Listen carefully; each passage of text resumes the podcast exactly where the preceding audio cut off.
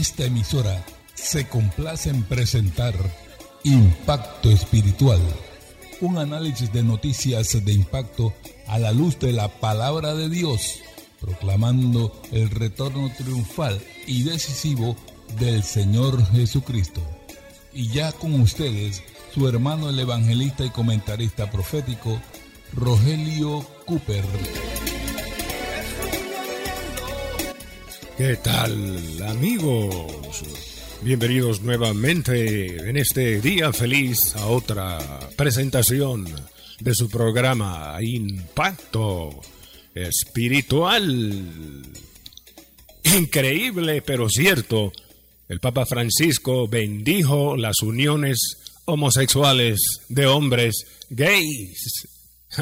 En un documental fílmico editado por el Vaticano, el Papa Francisco textualmente dijo, y cito, los homosexuales deben tener el privilegio y derecho de vivir en familia y debe aprobarse una ley de unión civil que los proteja legalmente. ¿Qué les parece, amables oyentes? ¡Qué barbaridad! Es inaudita la apostasía papal, su alejamiento de la verdad, de la palabra de verdad.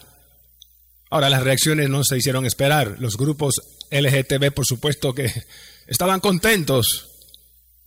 Director ejecutivo de One Way Ministries, Francis Do Bernardo, respondió con aplausos diciendo, fenomenal. Yo no esperaba que un papa hablara así en por lo menos dos o tres generaciones más. Sin embargo, Rosa López, una ama de casa y miembro de la Iglesia Católica, y laica de esa iglesia comentó las declaraciones de Francisco fueron un, fueron un duro golpe a la sociedad y un mal ejemplo para los niños. Estamos de acuerdo. Por otro lado, Leida Torres, otra católica laica, miembro de esa iglesia, afirmó, en el principio Dios sacó una mujer de la costilla del hombre porque vio que no era bueno que estuviera solo. Pudo haber sacado un hombre, pero no, sacó una de la costilla del hombre una mujer, porque esta es su complemento. Oh, mi alma te alaba, Padre. Bueno, amables oyentes, parece que hay católicos laicos, miembros de esa iglesia, que saben más Biblia y entienden mejor la Biblia que muchos teólogos apóstatas que avalan la ideología de género y los matrimonios igualitarios. Hay primeros que serán postreros y postreros que serán primeros. Mi alma te alaba, oh Cordero. Mire, Hugo Valdemar, ex vocero de la Arquidiócesis de México, comentó diciendo que estas declaraciones del Papa Francisco contradicen todo el magisterio de los dos papas anteriores y siendo que lo que dijo no es un documento oficial de la Iglesia, él no debió permitirse decir tales cosas porque él no es, no es un monarca con autoridad absoluta, decía Hugo Valdemar, y así es. Bueno, en un sentido, porque eso de autoridad absoluta no será algo cierto después de todo porque, hermanos y amigos, ¿por qué será que luego de las declaraciones muy lamentables del jefe de la Iglesia Popular, salvo algunas excepciones, claro, la mayoría de los clérigos están callados? Miles y miles de cardenales y obispos en el mundo no han dicho nada en contra de esas declaraciones tan contrarias a la Biblia. Callados. Bueno, dice el dicho, el que calla otorga autoridad absoluta. ¿Y por qué será que a nivel mediático, a nivel mundial, estas declaraciones han tenido poco respuesta, poca respuesta de los líderes políticos, presidentes? Nadie ha hablado en contra de eso. Y uno que habló, habló a favor. Luego veremos un poquito sobre esto, hermanos y amigos. Pero lo cierto es que esta iglesia está conforme a la Biblia lo había anticipado las profecías hace dos mil años en el libro de Apocalipsis, revelación del Espíritu Santo al apóstol Juan cuando estuvo en la isla de Patmos. capítulo 17, ahí aparece una mujer simbólica, prostituta, representante de un sistema religioso de influencia mundial, y dice que esa mujer estaba sentada sobre siete montes. La única ciudad del mundo asentada sobre siete colinas es Roma. Ahora el versículo 18, el último, aquí en Apocalipsis 17 dice, le dice a Juan el ángel, y la ciudad que viste es la gran ciudad que reina sobre los reyes de la tierra. Ahí se refiere a Roma. No solo la Roma pagana que dominó hasta que el imperio decayó, pero sobre todo la Roma eclesiástica que en la Edad Media ejerció tanta influencia en Europa, por ejemplo, que quienes mandaban en los países europeos no eran los reyes precisamente, sino los papas. Oh, la historia confirma la palabra, bendito sea el Señor. Ahora amigos oyentes, voy a entrar en un terreno bastante delicado y no es nuestro deseo o intención atacar a nadie ni la religión de nadie, no, no, no. Nuestro único deseo es, por el amor de Cristo, que nos constriñe atacar el error con la espada del Espíritu, que es la palabra de Dios, para librar con la palabra de Dios a los que están en error.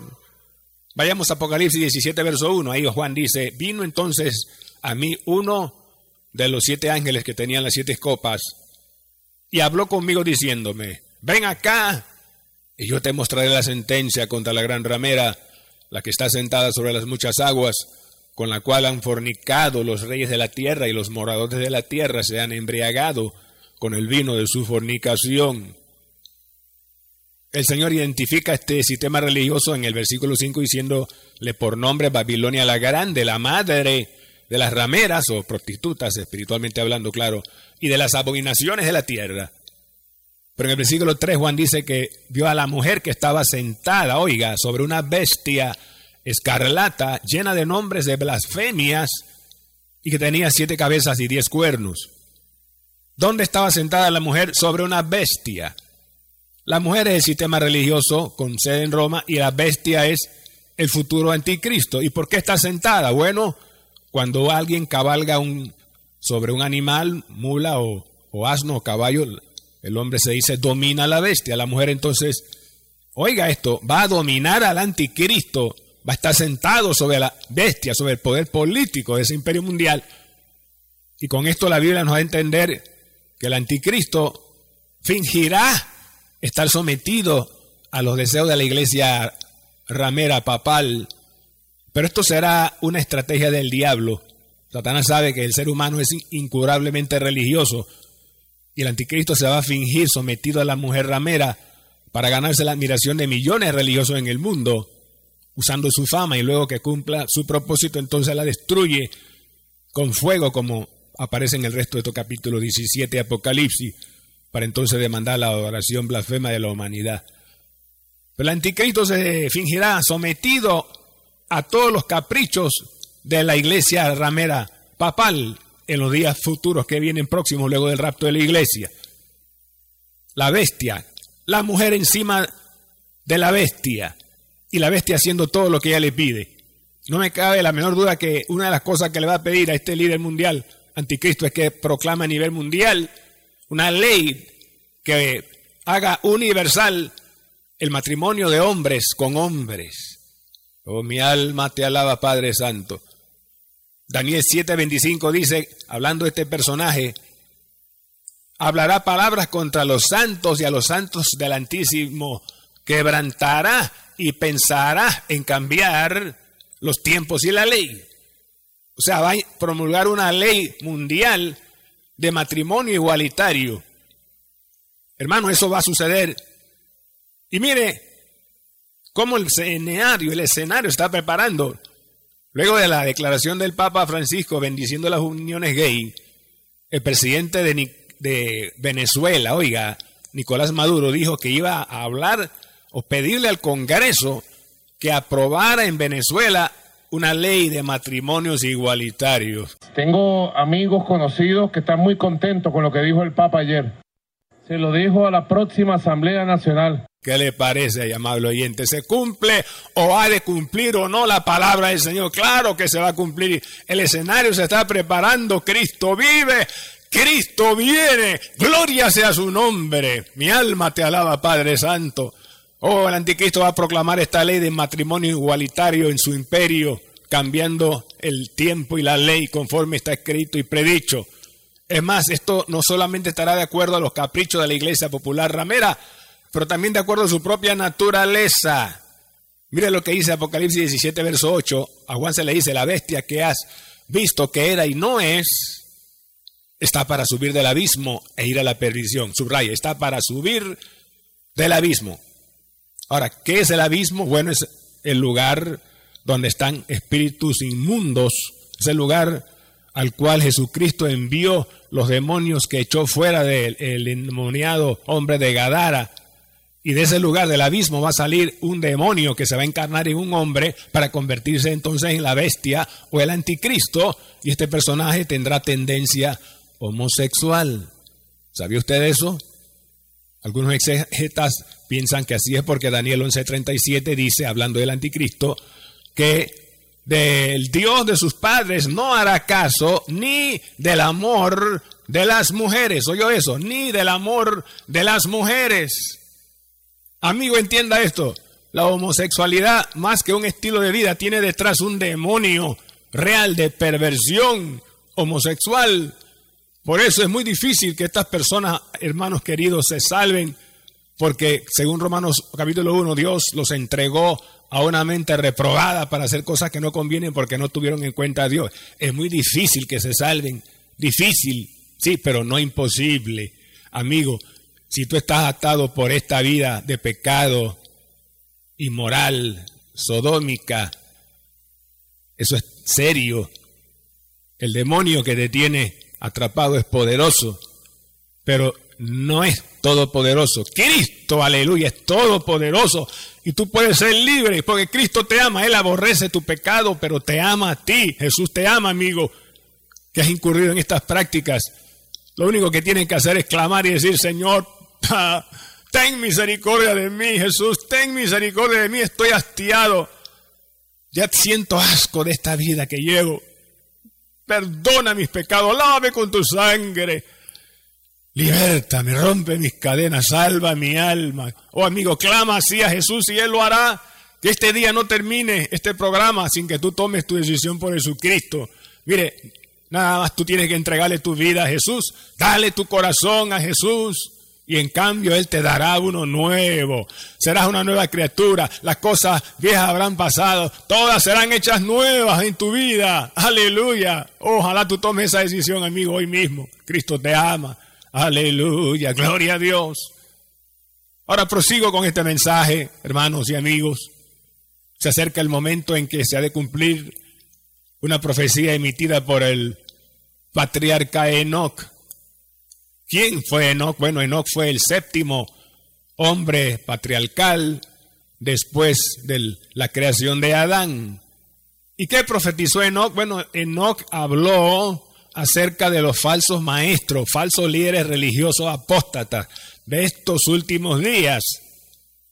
En la epístola de Judas, no el Iscariote, el hermano del Señor, versos 14 y 15, ahí dice la Biblia que de estos, es decir, estos más falsos maestros líderes religiosos apóstatas, de estos, profetizó Enoch séptimo desde Adán diciendo, he aquí, vino el Señor con sus santas decenas de millares para hacer juicio contra todos y dejar convictos a todos los impíos de todas las cosas impías que los impíos han hecho y de todas las cosas duras que los pecadores impíos han hablado contra él. Oh, gloria sea el nombre del rey. Ahora, verso 14 dice, Enoch profetizó, vino el Señor con sus santas decenas de millares. Preguntamos, ¿quiénes serán esas santas decenas de millares? ¿Serán acaso ángeles? Pues Pablo en su segunda carta a los tesalonicenses capítulo 1 dice que el Señor Jesús vendrá con llama de fuego y con los ángeles de su poder. Pero estas santas decenas de millares que habló Enoch no son ángeles. ¿Cómo saber quiénes son? Bueno, en Apocalipsis capítulo 19, versículo 13, dice que Cristo viniendo sobre un caballo blanco simbólico, tenía su ropa teñida en sangre y su nombre es el verbo de Dios. Verso 14 dice, y los ejércitos celestiales le seguían vestido de lino finísimo, blanco y limpio. ¿Quiénes son esos vestidos así? Bueno, el versículo 8 aquí en Apocalipsis 19 clarito lo explica. Dice, hablando de la esposa, la iglesia del Cordero dice que a ella se le ha concedido que se vista de lino fino, limpio, blanco y resplandeciente, porque el lino fino es las acciones justas de los santos, ahí lo tiene clarito. La iglesia, entonces, está incluida en esas santas decenas de millares que no profetizó, vendrán con el Señor para juicio. Dice, vino el Señor con sus santas decenas de millares. Es la iglesia acompañando al Señor. Ahora, si Cristo viene con la iglesia y desciende del cielo con la iglesia para reinar, es porque antes tuvo que haber venido por la iglesia. Oh, esta fue una revelación tremenda del rapto que el Señor le dio a Enoch. La iglesia viniendo con Cristo luego de haber sido arrebatada por Cristo o antes de ser arrebatada por Cristo. Bendito sea el Señor. Hermanos, esta revelación la recibió Enoch y no Elías, el otro hombre en la Biblia que no murió, sino que vivo fue trasladado al cielo, sencillamente porque Enoch es la representación más exacta o el tipo más exacto del rapto de la iglesia. En Génesis capítulo 5, verso 24 dice la Biblia que caminó pues Enoch con Dios y desapareció porque le llevó Dios. Y cuando suene la trompeta del rapto, eso es lo que va a suceder con los cristianos vivos. Los muertos en Cristo resucitan primero y luego los que estemos vivos para ese momento vamos a desaparecer por millones a montones. Eso va a crear una crisis mundial, millones buscando a sus familiares que no aparecen y las noticias, los diarios, la televisión, todo mostrando gente desaparecida, la evidencia, su ropa, sus zapatos, que se quedaron atrás, pero ellos misteriosamente se esfumaron, desaparecieron el rapto, como Enoch desapareceremos también. Gloria sea Jesucristo el Rey, alabado sea Dios. Caminó pues Dios con Enoch y desapareció porque le llevó, y llevó Dios, gloria al Señor. Ahora hermanos, en este contexto de Génesis 5, 21 al 24, la Biblia dice que en el año 65 de la vida de, Enoch, de Enoch él engendró a Matusalén a sus 65 años de edad. Y después que Matusalén nació, Enoch caminó con Dios 300 años. Más los 65 años anteriores, en total 365 años. Como para indicarnos que, hermano, debemos caminar con Dios como Enoch cada uno de los 365 días del año. La pregunta, hermano, es, ¿estás tú caminando con Dios como Enoch, hermana mía, estás tú caminando con Dios como Enoch. La iglesia será arrebatada, pero solo, escuche, los que estén caminando con Dios, no con apariencia de cristiandad, sino realmente cristianos, vivamente resucitados con Cristo en el Espíritu, salvos por su sangre preciosa, ellos sí serán levantados porque caminarán con Dios. ¿Camina usted con Dios, hermano? ¿Qué significa caminar con Dios? Bueno, rápidamente, cuatro cosas. El tiempo quizás no me alcance, pero number one, número uno, caminar con Dios como Enoch significa lealtad sin ambigüedad.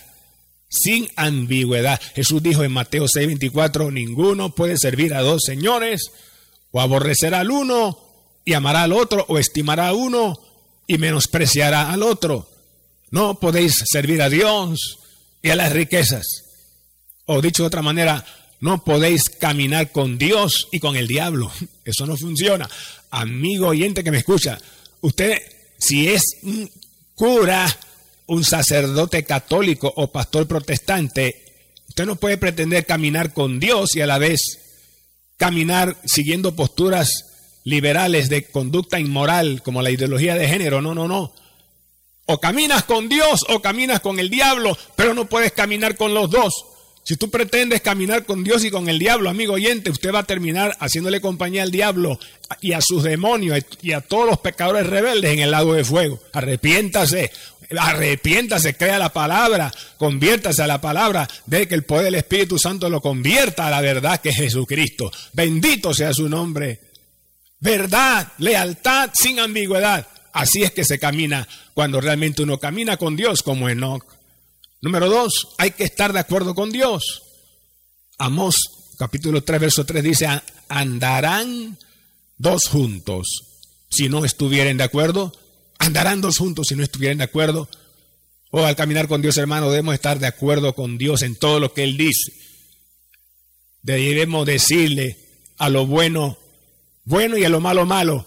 Uno no puede caminar con Dios y llamar a lo bueno malo y a lo malo bueno. No, no. Si Dios dice que esto es santo, entonces tú tienes que decir eso es santo. Si Dios dice esto es pecado, tienes que llamarlo como Dios lo llama, pecado, sin paños tibios, así es sencillo. Gloria a Cristo. En tercer lugar, caminar con Dios como no caminó significa platicar. Platicar. ¿Qué le dijo Jesús a los dos discípulos camino a Emaús? Tristes, hablando allí, no sabiendo que Jesucristo, el que murió, había resucitado, y Jesús se le apareció y les dice, ¿qué pláticas son estas entre vosotros? Lucas 24, 17. ¿Qué pláticas son estas entre vosotros que tenéis mientras camináis, mientras camináis. ¿Y por qué estáis tristes? Oh, amados, los discípulos camino a Maús caminaban conversando, platicando. Y cuando caminamos con Dios, ah, platicamos con Él, conversamos con Él mediante la oración, orando, hablamos con Él como nuestro compañero de viaje. No, no estamos mudos, conversamos el uno con el otro. Habla, hablo con Dios en la mañana, en la tarde, al mediodía, en la noche. Tú hablas con Dios y caminas realmente con Dios en Cristo, en tu trabajo, en tu mente, en tu corazón. Ahí estás orando, en el taxi, en el bus, ahí estás orando, en un lugar público, en la calle, estás ahí orando, caminando ahí, pero orando en tu corazón. Oh, eso es caminar con Dios, platicar con Él. No solamente el domingo en el culto, en la iglesia, en el templo. Eso es bueno, la oración corporativa. Pero lo más importante, en cuarto lugar, es la intimidad aparte con Dios. Salmo 25, 14. Aquí dice la comunión íntima de Jehová es con los que le temen y a ellos hará conocer su pacto. O oh, los esposos cuando se entregan al acto marital en su recámara, cierran las puertas, nadie entra, intimidad física, qué lindo, según el orden divino para el matrimonio. Y en nuestro matrimonio espiritual con Jesucristo, nuestro esposo celestial hermano, igual, nos encerramos en intimidad con Él, en el cuarto de la oración, nadie entra ahí, a solas con Jesús. Eso es caminar con Dios como caminó Enoch. Oh, cuánto tiempo falta para el rapto. El día y la hora no lo sabemos pero lo que sí sabemos es que por un lado va a ser cerca, muy cerca, muy pronto, más de lo que muchos piensan. Y por otro lado, sabemos conforme la Biblia que cuando la trompeta suene, Cristo arrebatará solamente a aquellos que son suyos y que caminan con Él día a día, hora a hora, como caminó Enoch. Oh, que el Señor te encuentre a ti haciendo así, hermano mío, hermana mía. Y a ti, amigo, que no te has rendido a Cristo, ríndete ya. Hoy es el momento, el día aceptable, la hora adecuada para la salvación. Solo invoca el nombre del Señor, Romanos 10:13, y serás salvo ahora mismo. Padre, por todos esos oyentes que nos escuchan y que en tus corazones te reciben ahora por la fe y la obra milagrosa del Espíritu Santo. Gracias, Señor. Sálvalos, inscribe su nombre a los cielos, guárdalos hasta tu venida, Jesús. Bendice a tu pueblo y guárdanos de todo mal, del error en tu verdad absoluta hasta que tú vengas por nosotros, Jesús. Amén. Y amén y amén. Lucas 12:40 exhorta, vosotros pues también estad preparados, porque a la hora que no pensáis, el Hijo del Hombre vendrá.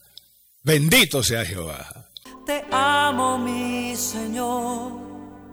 Se acaban las palabras solo me queda mi alma para cantarte.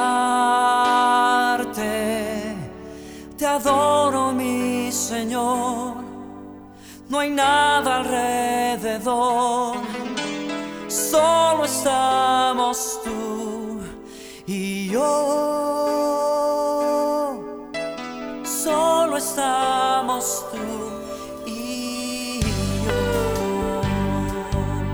Bien, amigos y hermanos míos, empezamos el mensaje del día de hoy hablando de las declaraciones de Mario Bergoglio, mejor conocido como el Papa Francisco, programa número 2251 y el mensaje titulado Apostasía Papal y la importancia de caminar con Dios como Enoch. Sin duda un mensaje de tal palpitante actualidad como este, hermano, usted querrá escucharlo de nuevo. Para ello, si tiene acceso al Internet, ingrese a la plataforma podcast o Spotify y allí podrá escuchar el programa de hoy, así como los cuatro programas anteriores.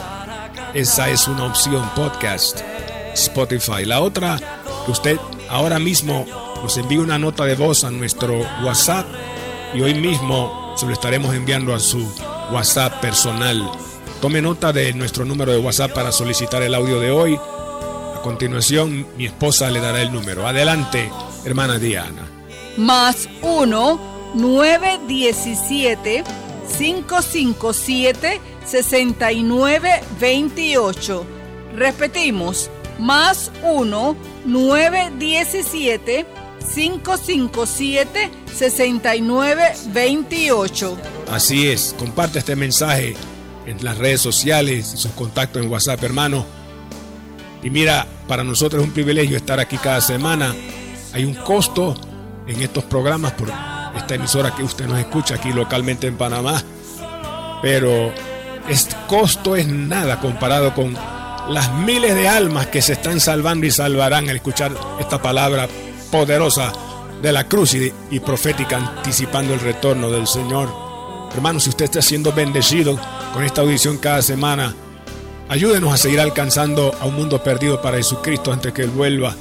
Con tus oraciones y también con tus ofrendas, tu apoyo económico es muy importante. Toma nota de nuestra cuenta bancaria, lápiz y papel 04 18 01 00 27 96 8 repito el número de la cuenta 04 18 01 00 27 96 8 cuenta de ahorros a nombre de Impacto Espiritual Banco General de antemano, gracias. Dios no fallará en multiplicárselo, hermano. Esta misma semana envíanos esa ofrenda.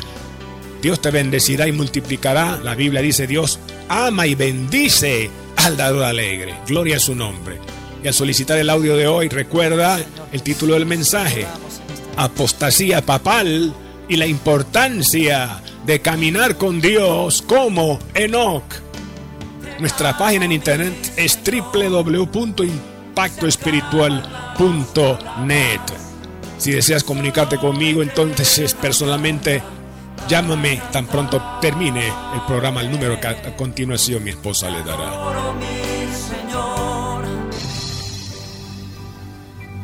También puede llamarnos al 277-5352. Repetimos, 277-5352. Será para nosotros un placer ministrarle y orar por sus necesidades. A nombre del hermano Cooper, su comentarista profético, nos despedimos hasta la próxima semana en esta misma estación y hora cuando presentaremos otro impacto espiritual. Un mensaje diferente anunciando la segunda venida del Hijo del Hombre.